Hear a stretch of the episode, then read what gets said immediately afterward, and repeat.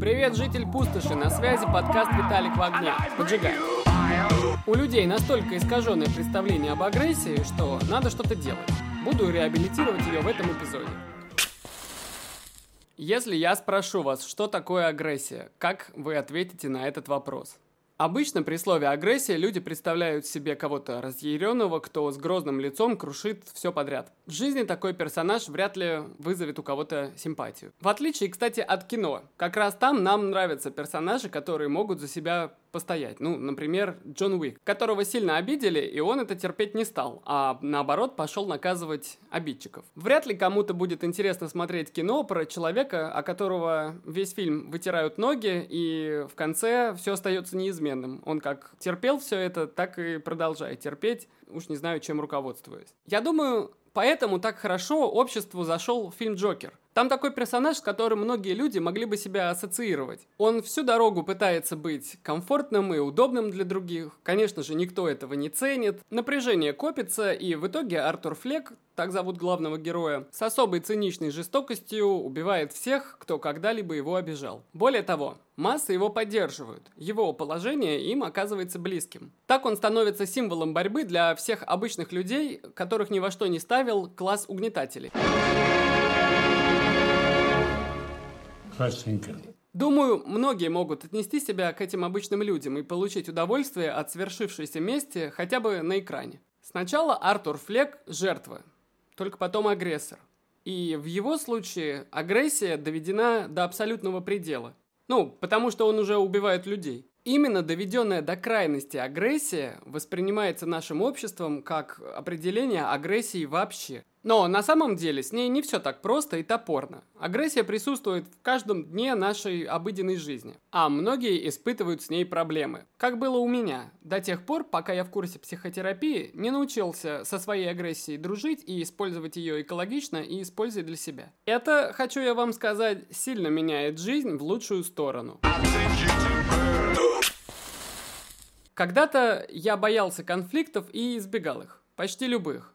Ну, я мог конфликтовать только с близкими или хорошо знакомыми мне людьми. От них понятно, чего ждать, они довольно безопасны, поэтому на них можно ругаться. Другие представители общества знали меня как того, на кого можно безнаказанно наезжать. Мне было невероятно сложно хоть как-то побеспокоить человека, чьей реакции я опасался. И я такой не один. Недаром по интернету ходят приколы о том, что некоторые люди боятся водителю автобуса сказать, что сейчас их остановка и надо бы остановиться. Ну, вот это был я. И это типичная история человека, у которого проблемы с агрессией. Казалось бы, где просьба об остановке, а где агрессия?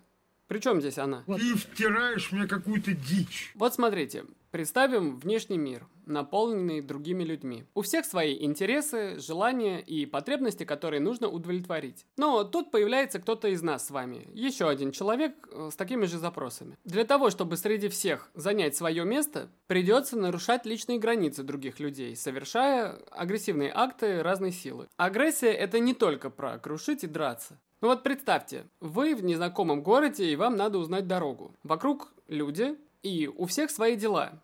То есть э, вы тут сейчас никому не нужны со своей проблемой, никто не будет специально к вам подходить и спрашивать, может быть, вам помочь. Для того, чтобы узнать дорогу, вам придется вторгнуться в чье-то личное пространство, вытащить человека из его дел и мыслей и погрузить в свои.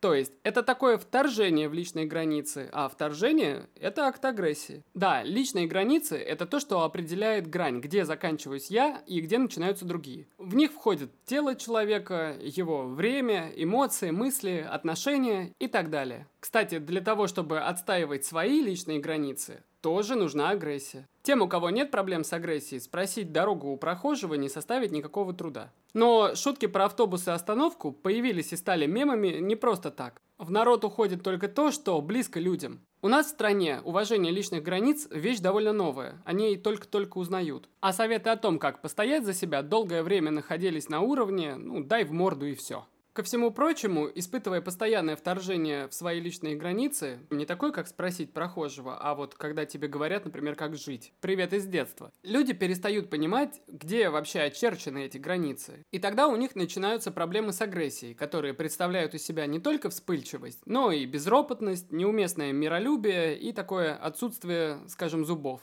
Случай про автобус и остановку как раз об этом. Когда человек предпочитает комфорт других своему собственному. В народе такого называют терпилы психологии этого энергоемкого термина нет, поэтому я ему дам определение из других источников. Терпила – это человек, не способный постоять за себя. И эта неспособность порождает избегание любых конфликтов. А акт агрессии может такой конфликт спровоцировать. Пусть он будет даже самым маленьким. Если человек совсем не умеет постоять за себя, он будет предпочитать избегать ответной агрессии вообще. Причем испытывать злость – это нормально, так же как испытывать радость или печаль. И любой неконфликтный человек злость испытывает, но запирает ее внутри, и тогда она превращается в обиду. Обида – это тоже агрессивное действие, просто неявное. Поэтому есть такое выражение, что обидеть человека нельзя, он может обидеться только сам. Ну, а правда, если вы его будете долго бить, э, орать на него и запрещать что-то отвечать в ответ, тогда он, скорее всего, на вас обидится, да. Но, опять же, он сделает это сам.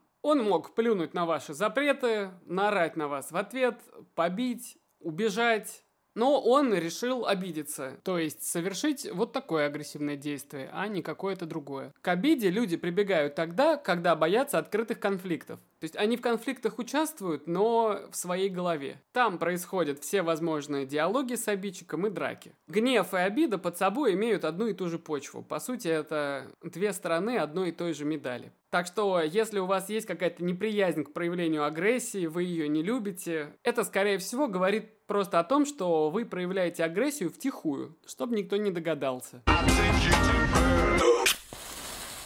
Очень много людей живут по принципу «лишь бы никому не мешать», и если я никого не трогаю, то и меня никто не тронет. Конечно же, таких людей трогают больше всех остальных. Что логично, ведь они не несут в себе какой-то угрозы. Делай с таким человеком что хочешь, он все равно не ответит. Гиперболизированная потребность безопасности и отсутствие веры в свои силы порождает идею, что если обслуживать удобства других в ущерб своему, люди это оценят, а тебе не придется сталкиваться с их агрессией. Разумеется, так жизнь не работает. К тому же, проявлять агрессию нужно не только в драке. Без нее события в жизни, где нужно проявить настойчивость или упорство, пролетают мимо, как фанера над Парижем. Это птица? Это самолет? Нет. Это твоя бесконфликтная жизнь. Но ничего, Психологические защиты подскажут. Наверное, так и надо. Все к лучшему. И пока у неконфликтного все к лучшему, другие уезжают в путешествие, посещают какие-то невероятные мероприятия, где сжигают огромные деревянные статуи, знакомятся с новыми людьми, занимаются с ними сексом, начинают собственные проекты, ведут бизнес и по ходу дела не забывают шпынять добряка каждый раз, когда он может быть им полезен. Он будет терпеть, копить злобу, пока в один прекрасный день его не бомбанет. Для того, чтобы начать со своей агрессией взаимодействовать, управлять ей, понимать ее, нужно добиться от себя честности. Я прям очень часто слышу примерно такие формулировки, что вот агрессия мне не нравится, я ее не люблю и пользоваться ей поэтому не хочу. А в конфликтах участвовать вообще дело бесполезное. Зачем это делать? Ведь ругань ни к чему не приведет. Ну, во-первых, мы уже выяснили, что агрессию проявлять можно не только руганью. И дальше я еще об этом расскажу. А во-вторых, мне всегда интересно спросить у этих людей, а имеют ли они возможность в конфликтах участвовать? Не скрывают ли фразы вроде «я не люблю конфликты», «я не люблю агрессию», «не люблю ругаться»? Смысл «я не умею ругаться», «я не умею участвовать в конфликтах», «не знаю, как быть агрессивным и настаивать на своем». И вот тут очень важна честность. Вообще в психотерапии и если заниматься саморазвитием серьезно, без нее никуда. Если вы кому-то соврете о том, как устроено ваше мышление, ну, возможно, никаких последствий и не будет. А вот если вы будете себе врать о том, как устроено ваше мышление, то вы не сможете его изменить ничего не получится, потому что вы изначально будете работать с той моделью, которой на самом деле не существует. Вы ее придумали и сказали себе, что она есть. Поэтому, если вы терпила, честно себе в этом признайтесь. Так будет лучше. Тогда будет хотя бы понятно, с какой точки начинать это менять. Когда я в психотерапии начал работать со своей агрессией, это называлось «присвоить себе свою агрессию». Мне психотерапевт дала задание – нужно быть агрессивным целую неделю. То есть вот прям давать ход своему гневу и не стесняться. Сначала я думал, что может случиться что-то непоправимое, что я с кем-нибудь подерусь или очень сильно поссорюсь. Но потом до меня дошло, come on, я всю жизнь был бесконфликтным, с чего вдруг я сейчас захочу провоцировать как можно больше конфликтов. Конечно же, я буду просто чуть более агрессивен, чем обычно. К тому же психотерапевт очень круто развязала мне руки. Сказала предупредить все свое близкое окружение о том, что на этой неделе я, возможно, буду больше ругаться, злиться и выражать собственное недовольство. Этой недели, конечно же, не хватило для того, чтобы мой внутренний стержень стал крепкий, как печень Ози Осборна. Но мне все-таки стало понятней, как работает агрессия в теории, чем я продолжил пользоваться потом. На практике я кое-что тоже смог. Например, нам на дачу должны были устанавливать электричество, ну или что-то там с ним менять. Должен был приехать электрик, а в какое время было неизвестно – и меня отец попросил с утра приехать на дачу и подождать электрика, когда он приедет, встретить его и потом проводить. Во сколько, было непонятно. Ну и мне как бы гробить весь день на это не захотелось. И я решил воспользоваться своей вот этой агрессивной суперсилой. Я узнал у отца номер председателя всего этого дачного товарищества, позвонил ему, представился, спросил, когда будет электрик, попросил, чтобы он приехал прямо утром, и председатель сказал, ладно, хорошо, пусть к вам приедет первым, мне все равно. Черт, до этой недели подобный звонок сделать мне было бы очень трудно. Что-то там еще настаивать, просить, чтобы сделали так, как я хочу, невыносимо сложно. А тут, пожалуйста. И для того, чтобы добиться своего, мне просто нужно было проявить настойчивость и быть вежливым. И все.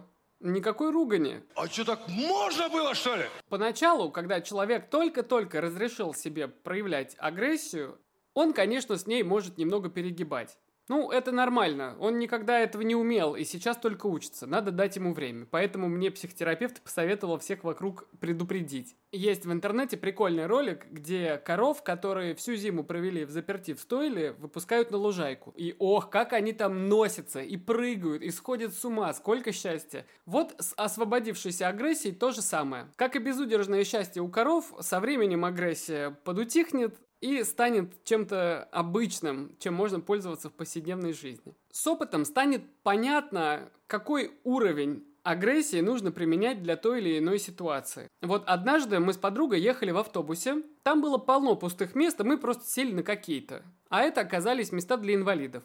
Заходит на остановке в автобус пожилая женщина, видит нас и давай орать на весь салон о том, какие мы плохие, как мы сели на эти места и вообще почему мы никуда не смотрим. Прям реально агрессивно орет. Хотя, казалось бы, просто сделая она нам обычное замечание в духе «Ребят, вы сидите на местах для инвалидов, кому-то может быть неудобно». Мы бы сразу пересели. Мы и так сразу пересели но до этого на нас наорали. И вот это мне не понравилось, и я тоже разозлился, и что-то ей дерзнул. Ничего такого, но всю дорогу она молчала и смотрела в другую сторону. А вот если бы она не орала, а просто сказала, все было бы по-другому.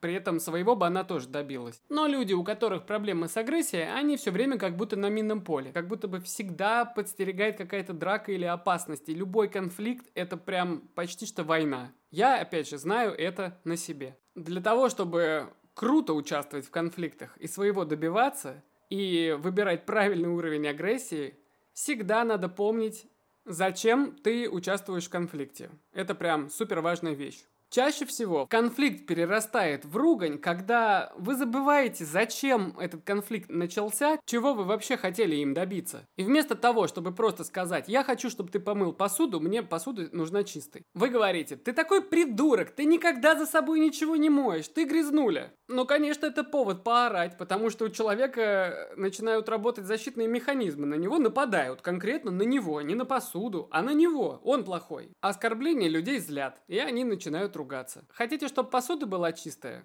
Говорите о посуде, а не о личных качествах того, кому предъявляете претензию.